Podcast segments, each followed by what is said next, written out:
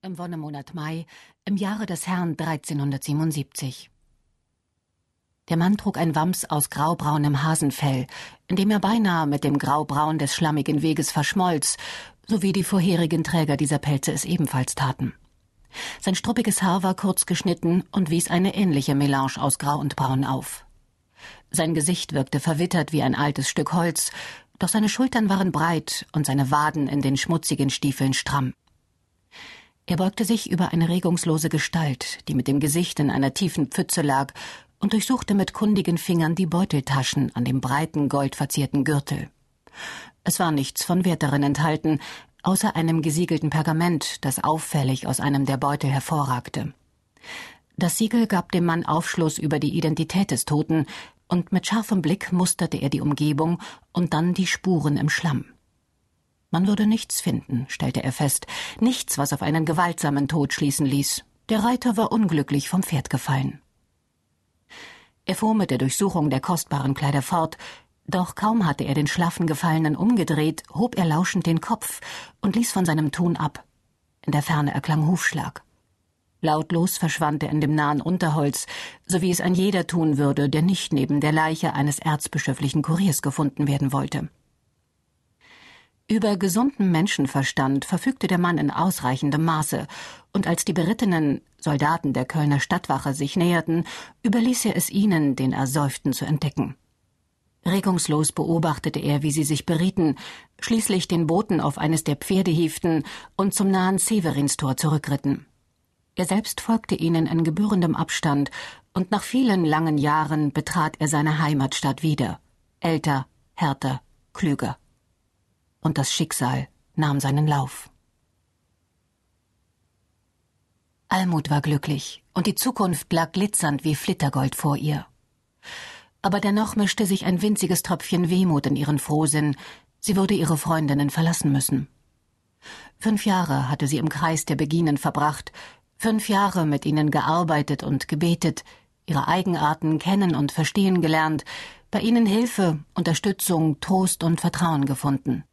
Der Konvent am Eigelstein war ihr ein schützender Hort geworden, und die tägliche Arbeit erfüllte sie mit Befriedigung. Bald sollte sie diese Sicherheit verlassen und sich wieder dem weltlichen Leben stellen, an der Seite eines Mannes, der nicht gerade zu den schlichtesten aller Seelen gehörte. Gerade deshalb liebte sie ihn. Aber es würde sich viel ändern. Bis dahin aber verbrachte sie ihre Zeit noch im Beginenkonvent am Eigelstein. Woher hat Frau Barbara die Flinderlein, mit der sie ihre Sonntagshaube aufgeputzt hat? wollte die Seitwebern Judith von ihr wissen. Von Assisa natürlich. Meine Schwester überrascht uns immer wieder mit allerlei exotischem Firlefanz. Angeblich stammen sie aus Nürnberg. Dort schlagen sie diese hauchdünnen Münzplättchen, und es heißt, man verkauft sie mit gutem Gewinn ins Morgenland. Clara, die neben ihr saß und ein Seidenhemd säumte, giftete unerwartet heftig, Hätte ich mir ja denken können, dass die maurische äh, deine Schwester solche Quellen kennt. Aber wie der weise Salomo schon sagt, ein guter Ruf ist köstlicher als großer Reichtum und anziehendes Wesen besser als Silber und Gold. Du bist mürrisch, Clara, stellte Almut überrascht fest. Clara war wehleidig, belesen, scharfsichtig und feinfühlig, nie mürrisch. Was ist los? Nichts. Wortkarg war sie gewöhnlich auch nicht und heiße rote Wangen sah man selten auf ihrem zartknorrigen Gesicht. Almut schwieg, machte sich aber Gedanken um die Begine. Vor einigen Tagen aber hatte sie sie beobachtet, wie die Gelehrte mit wütender Werf einige Pergamente mit Bimstein abrieb und neu kalkte. Doch hier im Refektorium, zusammen mit acht der zwölf Frauen, die der Gemeinschaft angehörten, wollte Almut nicht weiter in sie dringen, es würde sich am Abend noch Gelegenheit finden, Clara nach ihrem Kummer zu befragen. Die Häuser der Beginen umschlossen ein kleines Geviert, in dem sich Beete, ein Waschplatz, ein Brunnen und der gemauerte Backofen befanden. Dieser schloss sich an das Häuschen an, in dem die Köchin wohnte und arbeitete. Der Duft von frischem Brot hing in der Luft, als Almut die Tür öffnete. Gertrud war nicht anwesend, aber Teufelchen grüßte sie mit einem stolzen Maunzen aus ihrem weich gepolsterten Korb nahe der Feuerstelle. Drei winzige Katzenkinder lagen zusammengerollt an ihrem Bauch, die Augen noch geschlossen, die winzigen Öhrchen schlapp am Kopf anliegend. Zwei waren schwarz wie ihre Mutter, eines, grau getigert mit weißen Pfötchen, verriet den Vater, einen strammen Kater, der in der Scheue hinter den Feldern über die Mäuse herrschte.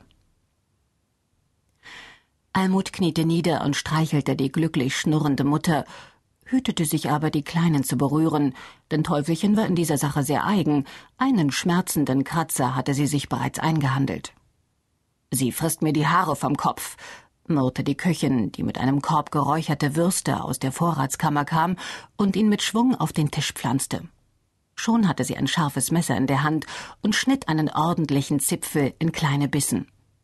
Aber eine säugende Katze braucht eine kleine Zufütterung. Sie könnte auch mausen. Davon verstehst du nichts, war die barsche Antwort. Teufelchen fiel mit Feuereifer über die fette Wurst her, und Almut schüttelte betroffen den Kopf. Nein, weder bin ich Katze noch Mutter, also hast du wohl recht. Du hast nur eine spitze Zunge. Heute nicht, heute hat Clara die. Hast du die süßen Wecken schon fertig?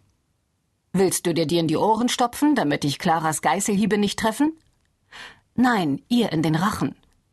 Was hat sie denn? Das will ich ja herausfinden. Flugs hatte Gertrud zwei noch warme Wecken aus einem zugedeckten Korb geholt, aufgeschnitten und reich mit Honig bestrichen. Du wirst für deinen eigenen Rachen eine brauchen. Nun verschwinde aus meiner Küche. Ich habe keine Zeit für müßiges Geschwätz. Danke, Gertrud. Du hast so ein sonniges Gemüt. Erheitert wandte Almut sich zu ihrem Häuschen und erklomm die Stiege in das obere Stockwerk, wo sich ihre und Claras Kammer befand. Die Tür zu Claras Raum stand offen. Sie selbst saß an ihrem Schreibpult und spielte mit der Feder, hatte aber die Augen geschlossen. Sie sah müde und erhitzt aus. Ich habe dir einen Wecken aus der Küche mitgebracht, sprach Almut sie leise an. Träge öffnete Clara die fiebrig glänzenden Augen. Iss ihn selbst, ich habe keinen Hunger.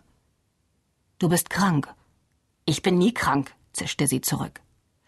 Clara, du hast eine empfindliche Gesundheit, das wissen wir doch alle. Clara öffnete den Mund, um eine vernichtende Antwort zu geben, schluckte sie dann aber mühsam hinunter und nickte dann. Hab ich. Darum lass mich nun alleine. Ich hab dir eine Abschrift der Übersetzung auf den Tisch gelegt. Ich sag's dir gleich, das ist die letzte, die ich je gemacht habe. Aber. Und bitte, lass mich jetzt alleine. Almut ließ den einen süßen Wecken bei ihr, in den anderen grub sie genussvoll die Zähne, während sie in ihrer Kammer die säuberliche Handschrift studierte, in der die weisen Sprüche Salomos niedergeschrieben waren. Zur nämlichen Zeit klopfte Pater Ivo an die Tür des Abtes von Groß St. Martin. Er war auf den Klostergütern gewesen und wollte Bericht erstatten. Theodoricus hörte zu und teilte ihm dann mit, der Diakon des Erzbischofs hat übrigens zu verstehen gegeben, dass der Erteilung des Dispens nichts mehr im Weg steht. Nur war Friedrich von Saarwerden noch bei seiner Schwester und ist erst vor wenigen Tagen nach Poppelsdorf zurückgekehrt aber der Diakon hat mir versprochen, ihm das Dokument sofort zum Siegeln vorzulegen. In wenigen Tagen, Ivo, wirst du frei und ungebunden sein. Eine seltsame Bewegung glitt über das braungebrannte Gesicht des Paters, und Theo nickte verständnisvoll. Komm, wir teilen uns den Rest dieses Biers, dann gibt es erst einmal für ein paar Tage nichts von diesem göttlichen Gesöff.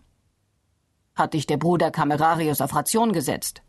Nein, nein, nur hat es einen Zwischenfall gegeben. Aha. Du brauchst überhaupt nicht auf diese Art die Braue hochzuziehen, Ivo. Es hat jemand mein Bier ausgesoffen. Ich weiß sogar wer. Unsere Novizen nehme ich an. Muss mein Donnerwetter wieder zwischen sie fahren? Könnte ihnen nicht schaden, aber sie waren es nicht. Es war dieser verdammte Vergolder. Der Hölle sei er geweiht. Das ist er schon aus vielen anderen Gründen, vermute ich. Das Bier hat die Liste seiner üblen Taten nur noch um einen Punkt verlängert. Ich war ein Idiot, dass ich ihn eingestellt habe. Ehrwürdiger Vater, das kann ich nicht glauben. Nach der Messe schlenderte Ivo zu den Werkstätten. Bertram sah lächelnd von seiner Schnitzerei auf und erhob sich, als der Mönch zu ihm trat. Nun, mein Junge, wie geht es dir? Ich grüße euch, Pater Ivo. Danke, ich fühle mich sehr wohl. Der ehrwürdige Vater ist die Güte selbst. Meine Apostel sollen den Gläubigen gezeigt werden. Vergoldet, grummelte der schwarze Benediktiner